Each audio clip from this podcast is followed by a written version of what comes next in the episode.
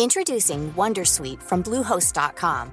Website creation is hard, but now with Bluehost, you can answer a few simple questions about your business and get a unique WordPress website or store right away.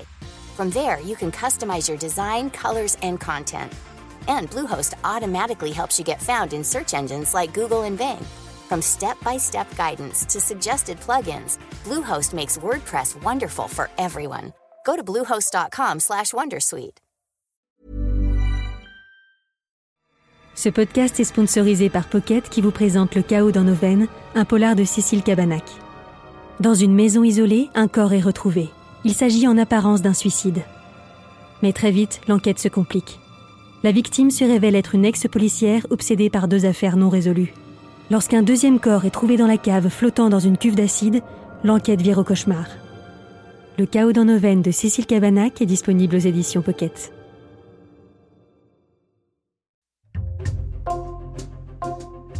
Bonjour, c'est Jules Lavie pour Code Source, le podcast d'actualité du Parisien. En France, on estime qu'environ 700 000 personnes vivent avec un trouble du spectre autistique, un chiffre qui englobe des réalités différentes. Publié fin mars et écrit avec un journaliste du Parisien, un livre raconte le combat d'une mère pour son fils, Mohamed, son fils atteint d'autisme et qui a prononcé son premier mot à l'âge de 7 ans. Aujourd'hui âgé de 17 ans, Mohamed a rattrapé son retard scolaire, en grande partie grâce à sa passion pour les échecs, et il a réussi à intégrer le renommé lycée militaire de Saint-Cyr. Aux côtés de son fils, Malika Iberaken raconte son histoire aujourd'hui dans Code Source au micro d'Ambre Rosala.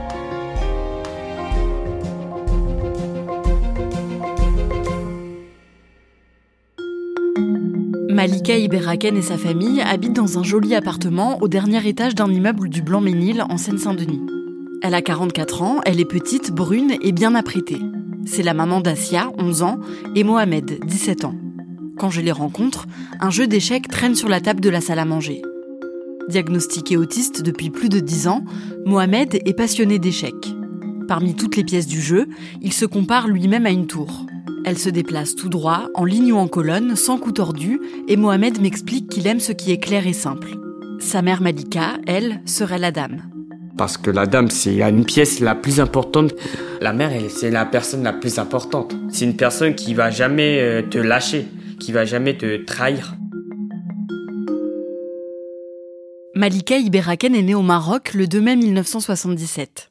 Quand elle a six mois, ses parents quittent le Maroc pour s'installer en France, à Chantilly, dans le département de l'Oise. Son père est ouvrier chez Renault et sa mère ne travaille pas pour s'occuper de Malika et de ses frères et sœurs. Deuxième d'une fratrie de six enfants, Malika grandit avec un grand sens des responsabilités. À sa majorité, elle se lance dans des études d'administration et elle enchaîne les petits boulots pendant ses week-ends pour gagner un peu d'argent. J'avais hâte hein, de prendre mon indépendance, j'avais hâte d'avoir ma propre famille, d'avoir mes enfants, parce que comme je suis issue d'une famille nombreuse, je voulais également avoir euh, beaucoup d'enfants. Euh, je me dis trois, quatre, avoir une grande famille pour pouvoir euh, profiter, faire beaucoup de choses, parce que moi c'est vrai qu'étant plus jeune, les moyens aussi de mes parents ne permettaient pas qu'on puisse faire beaucoup d'activités, partir en vacances, ce genre de choses. Et moi je voulais pas reproduire cela. Et c'est pour ça que bah, j'avais quand même mis un point d'honneur, euh, même si j'avais beaucoup d'enfants, de devoir travailler pour pouvoir leur offrir les choses que moi je n'ai pas eues quand j'étais plus jeune. Pendant un job d'été, Malika rencontre Karim. Ils deviennent d'abord amis, puis ils tombent amoureux. Ils emménagent ensemble au Blanc-Ménil, en Seine-Saint-Denis, puis ils se marient en 2003 quand Malika a 26 ans. Elle devient gestionnaire de paye et en 2004, Malika et Karim décident d'avoir un enfant. Quand je suis tombée enceinte, j'étais la plus heureuse du monde. Hein. Vraiment, euh, Mohamed est né donc euh, le 12 juillet 2005. Euh, Quand j'ai vu la première fois Mohamed, j'ai vu la tête de mon mari. Mais vraiment, j'étais impressionnée la ressemblance qu'il avait avec son papa. Les premiers mois, tout se passe très bien, même si Mohamed est un bébé qui ne dort pas beaucoup. Mais quand Mohamed fête ses deux ans, Malika commence à se poser des questions sur son fils.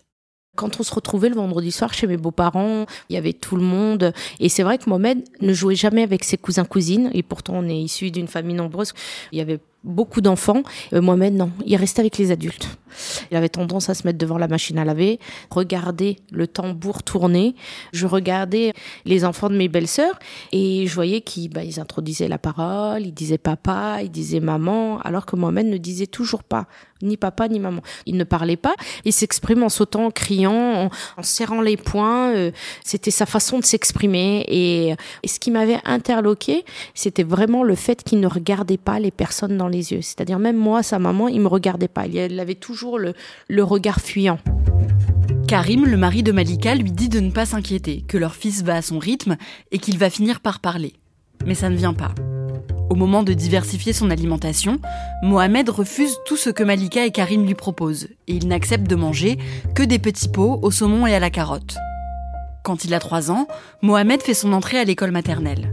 Et dès les premières semaines, sa maîtresse dit à ses parents qu'il refuse de faire la sieste, qu'il ne mange rien d'autre qu'un bout de pain à la cantine, et surtout qu'il ne joue jamais avec les autres enfants. Quand euh, le midi, euh, je rentrais à la maison, euh, je passais devant l'école, je voyais que c'était la récréation, je me permettais de regarder et ben, je voyais Mohamed tout seul dans un coin, en train de tourner sur lui-même. Il partageait pas forcément des moments avec ses camarades et ça, ça m'arrachait le cœur. Malika raconte au pédiatre de Mohamed ce qui se passe et il lui conseille de se rapprocher d'un centre médico-psychologique. Là-bas, Mohamed est pris en charge par une psychomotricienne qui explique à Malika que son fils semble évoluer dans une bulle autistique. C'est la première fois qu'elle entend ce terme, qu'elle ne comprend alors pas vraiment. Nous, autour de nous, que ce soit mon mari ou moi-même, on n'a jamais été touché par euh, un proche en situation de handicap. Jamais. C'était l'inconnu pour nous. Et voilà, donc euh, à ce moment-là, j'ai entendu, mais sans le prendre en compte. J'ai pas réagi plus que ça parce que je l'ai laissé de côté. Sans qu'aucun diagnostic ne soit encore posé, Mohamed continue d'être pris en charge par la psychomotricienne. À 4 ans et demi, le fils de Malika ne parle toujours pas, s'exprime toujours en criant ou en sautant et ne fait rien tout seul. Malika fait alors une demande pour qu'à l'école, Mohamed soit accompagné par une auxiliaire de vie scolaire.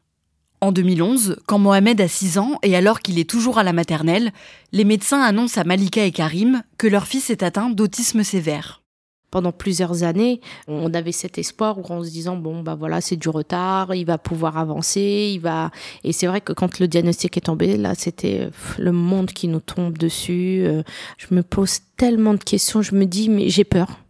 Tout de suite je pense à l'avenir quel va être l'avenir de mon enfant.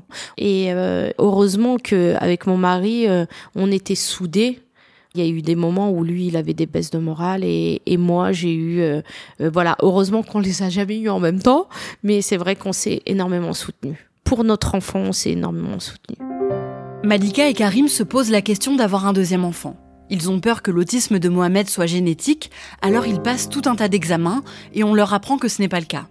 Ils décident alors d'avoir un deuxième enfant et la petite sœur de Mohamed, Asia, naît le 14 juin 2011.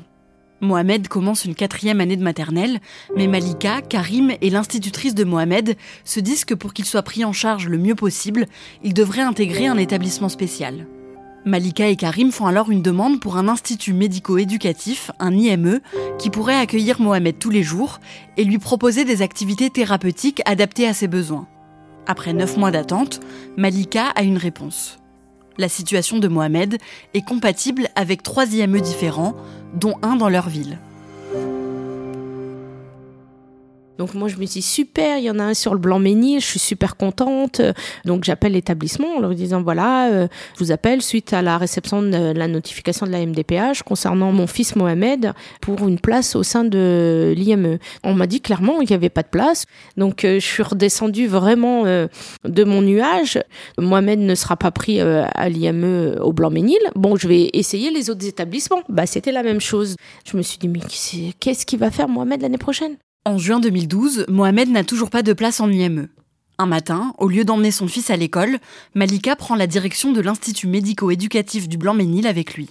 J'y suis allée au culot, donc on s'est retrouvé devant l'IME et euh, je me suis mis à la hauteur du regard de Mohamed et je lui dis Mohamed, s'il te plaît, regarde-moi.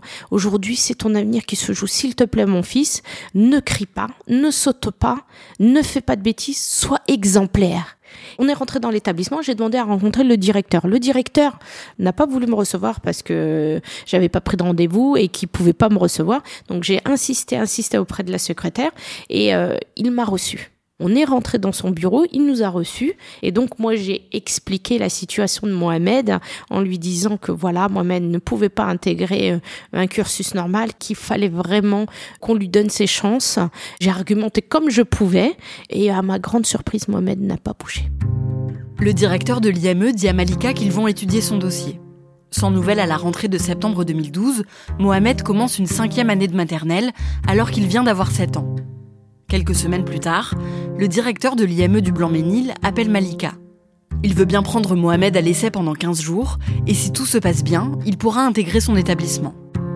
C'était les 15 jours les plus difficiles de notre vie avec mon mari. Vraiment, on avait la boule au ventre, et on nous a appelés au bout des 15 jours, en nous disant qu'il gardait Mohamed. J'ai pleuré toutes les larmes de mon corps. J'étais la plus heureuse du monde. J'étais intégrée euh, à l'Institut médico-éducatif à l'IME. Ça a changé beaucoup de choses sur, sur moi parce que déjà, on a fait pas mal d'activités comme euh, activités cuisine, la danse. Le fait que je sois dans ces activités-là, que je fasse ces activités-là, m'a permis en quelque sorte de me développer, de, de changer ma vie en quelque sorte. Parce que si j'avais pas ces activités-là, je serais plus euh, le moins d'aujourd'hui. Grâce à l'encadrement des professionnels, Mohamed commence à faire des progrès. D'abord, avec une approche thérapeutique des repas, il se met à manger de tout. Et en décembre 2012, deux mois après avoir intégré l'IME, Mohamed, qui a 7 ans, prononce son premier mot alors qu'il est chez lui avec ses parents. D'un coup, il se met à dire maman. C'était son premier mot. Maman comme ça, inespéré. Et ça, ça a été le plus beau cadeau du monde. C'était mon souhait le plus cher qu'il m'appelle maman et j'ai attendu sept ans après sa naissance qu'il puisse m'appeler maman.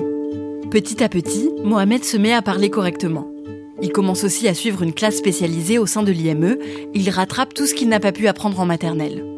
Après deux ans et demi dans l'établissement, les éducateurs estiment que Mohamed peut retourner à l'école dans une classe Ulysse, une classe spéciale pour les élèves atteints d'un handicap intégrée dans une école ordinaire. Et il conseille à Malika et Karim de proposer à leur fils le plus d'activités possibles pour qu'il progresse. Il fait alors de l'équitation, de la natation ou encore du jujitsu. Et un jour, quand Mohamed a 10 ans, son oncle lui montre son jeu d'échecs et il s'y intéresse tout de suite. C'est surtout les pièces qui m'intriguaient. J'avais envie de les toucher, j'avais envie de savoir quelle matière ils ont, ces pièces, ces pions, etc. Et j'ai joué une partie et au départ, j'avais pas cette expérience échiquienne. Je perdais parce que j'étais débutant. Et par la suite, mon oncle m'a appris euh, comment déplacer les pièces et, les pions. il m'a expliqué au fur et à mesure les règles du jeu d'échecs. À la même période, un club d'échecs se crée justement au Blanc-Ménil. Malika décide alors d'y inscrire son fils.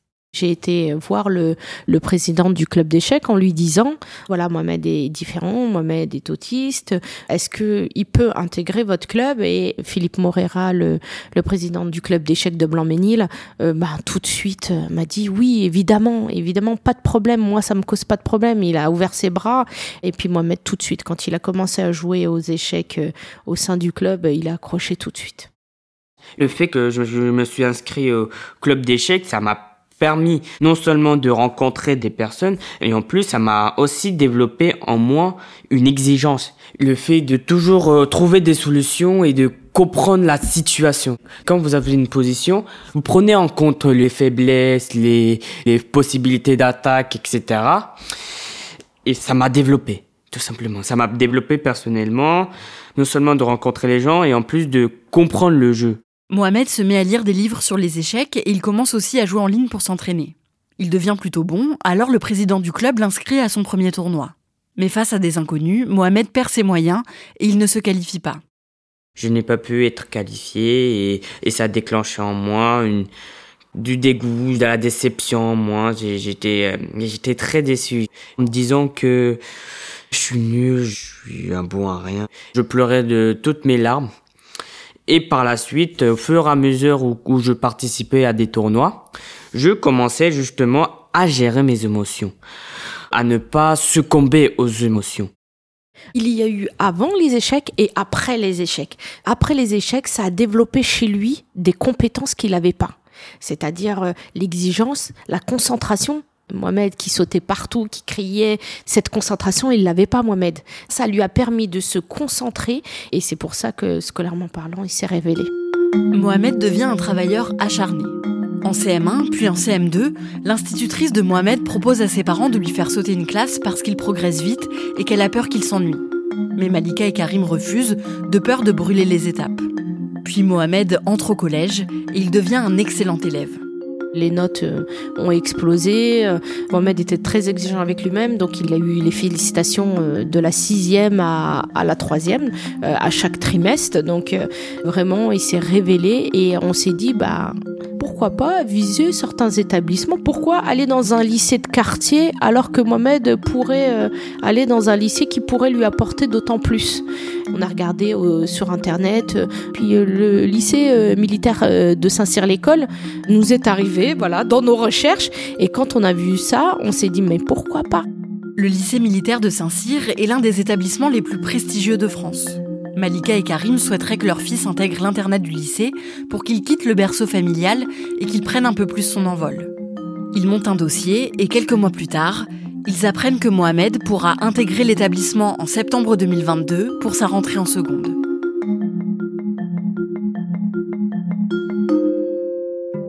Quand on nous a annoncé que Mohamed était pris, c'est on était les plus heureux du monde. Hein. Honnêtement, euh, qui l'eût cru Vraiment intégrer cet établissement prestigieux, j'en ai pleuré. J'étais fier. J'étais content d'intégrer ce lycée. Je sais que ça va me permettre de, de m'ouvrir au monde, de m'ouvrir aux autres. Ce lycée, c'est un déclencheur euh, chez moi. Ça va me permettre de mieux me confronter euh, au collectif, quoi.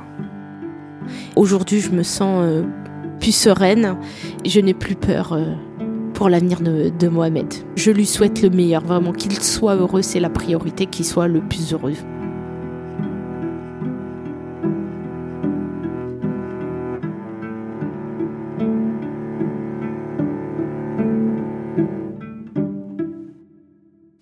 Malika Iberaken a écrit son livre Je n'ai plus peur maman, paru le 29 mars chez Fayard. Elle l'a écrit en collaboration avec notre confrère du service Société du Parisien Thomas Poupeau. Comment est-ce qu'ils se sont rencontrés? Alors, ils se sont rencontrés dans le cadre d'un reportage que Thomas Poupeau faisait sur euh, le succès de la série euh, Le jeu de la dame, qui est sorti en 2020 sur Netflix. Donc, Thomas a rencontré euh, Mohamed parce qu'il jouait déjà aux échecs et que c'était un grand fan de la série. Et à cette occasion, il a aussi rencontré sa maman Malika. Et c'est comme ça, en discutant, que Thomas a appris leur histoire et qu'ils ont eu envie d'écrire un livre ensemble pour raconter l'histoire de Mohamed et le combat de Malika. D'un mot, pourquoi est-ce qu'elle a tenu à écrire ce livre? En fait, elle voulait surtout donner de l'espoir aux familles euh, qui ont un enfant autiste et leur montrer que malgré toutes les difficultés, il y a quand même de l'espoir et qu'un enfant autiste pris en charge comme il se doit euh, dans un IME par exemple comme Mohamed peut s'épanouir euh, avec son trouble. On l'a entendu, Malika est une maman très investie. Maintenant que son fils est autonome, qu'elle a un peu plus de temps, elle veut s'engager pour aider les autres familles concernées par l'autisme. Oui, c'est ça. En fait, elle m'a expliqué qu'elle réfléchissait à créer son association parce qu'elle sait euh, le combat que c'est de faire prendre en charge son enfant autiste. Elle m'a dit que quand Mohamed était enfant, elle s'était vraiment sentie seule, pas du tout accompagnée par les administrations et surtout, elle déplore euh, le manque de place et le manque d'instituts spécialisés. Donc, elle aimerait maintenant qu'elle est sortie de tout ça, qu'elle a un peu plus de temps et aider les familles euh, dans leur démarche administrative et leur apporter un soutien aussi euh, à travers une association. Ambre, dernière question. Mohamed a 17 ans, bientôt 18. Il est donc en seconde. Qu'est-ce qu'il veut faire plus tard? Alors, il m'a dit qu'il voulait travailler dans la cybersécurité parce qu'il adore l'informatique. Et puis, bien sûr, euh, il m'a aussi dit qu'il allait continuer euh, sa passion, les échecs, même si euh, c'est vrai qu'avec l'exigence du lycée militaire de Saint-Cyr, il a un peu moins le temps d'y jouer. mais il m'a dit qu'il faisait tout pour trouver du temps, qu'il espérait monter dans le classement Elo, qui est le classement des joueurs d'échecs. Et d'ailleurs, quand je l'ai rencontré, il était justement en train de préparer un tournoi. Merci Ambre Rosala et merci à Thomas Poupeau pour son aide. Je redonne le titre de ce livre, Je n'ai plus peur maman, paru chez Fayard. Cet épisode de Code Source a été produit par Clara Garnier Amourou, Thibault Lambert et Emma Jacob. Réalisation Julien Moncouquiol. Code Source est le podcast quotidien d'actualité du Parisien. Si vous aimez Code Source, n'hésitez pas à nous le dire en laissant un commentaire ou des petites étoiles sur votre application audio préférée. Et puis vous pouvez aussi nous écrire directement code source at leparisien.fr.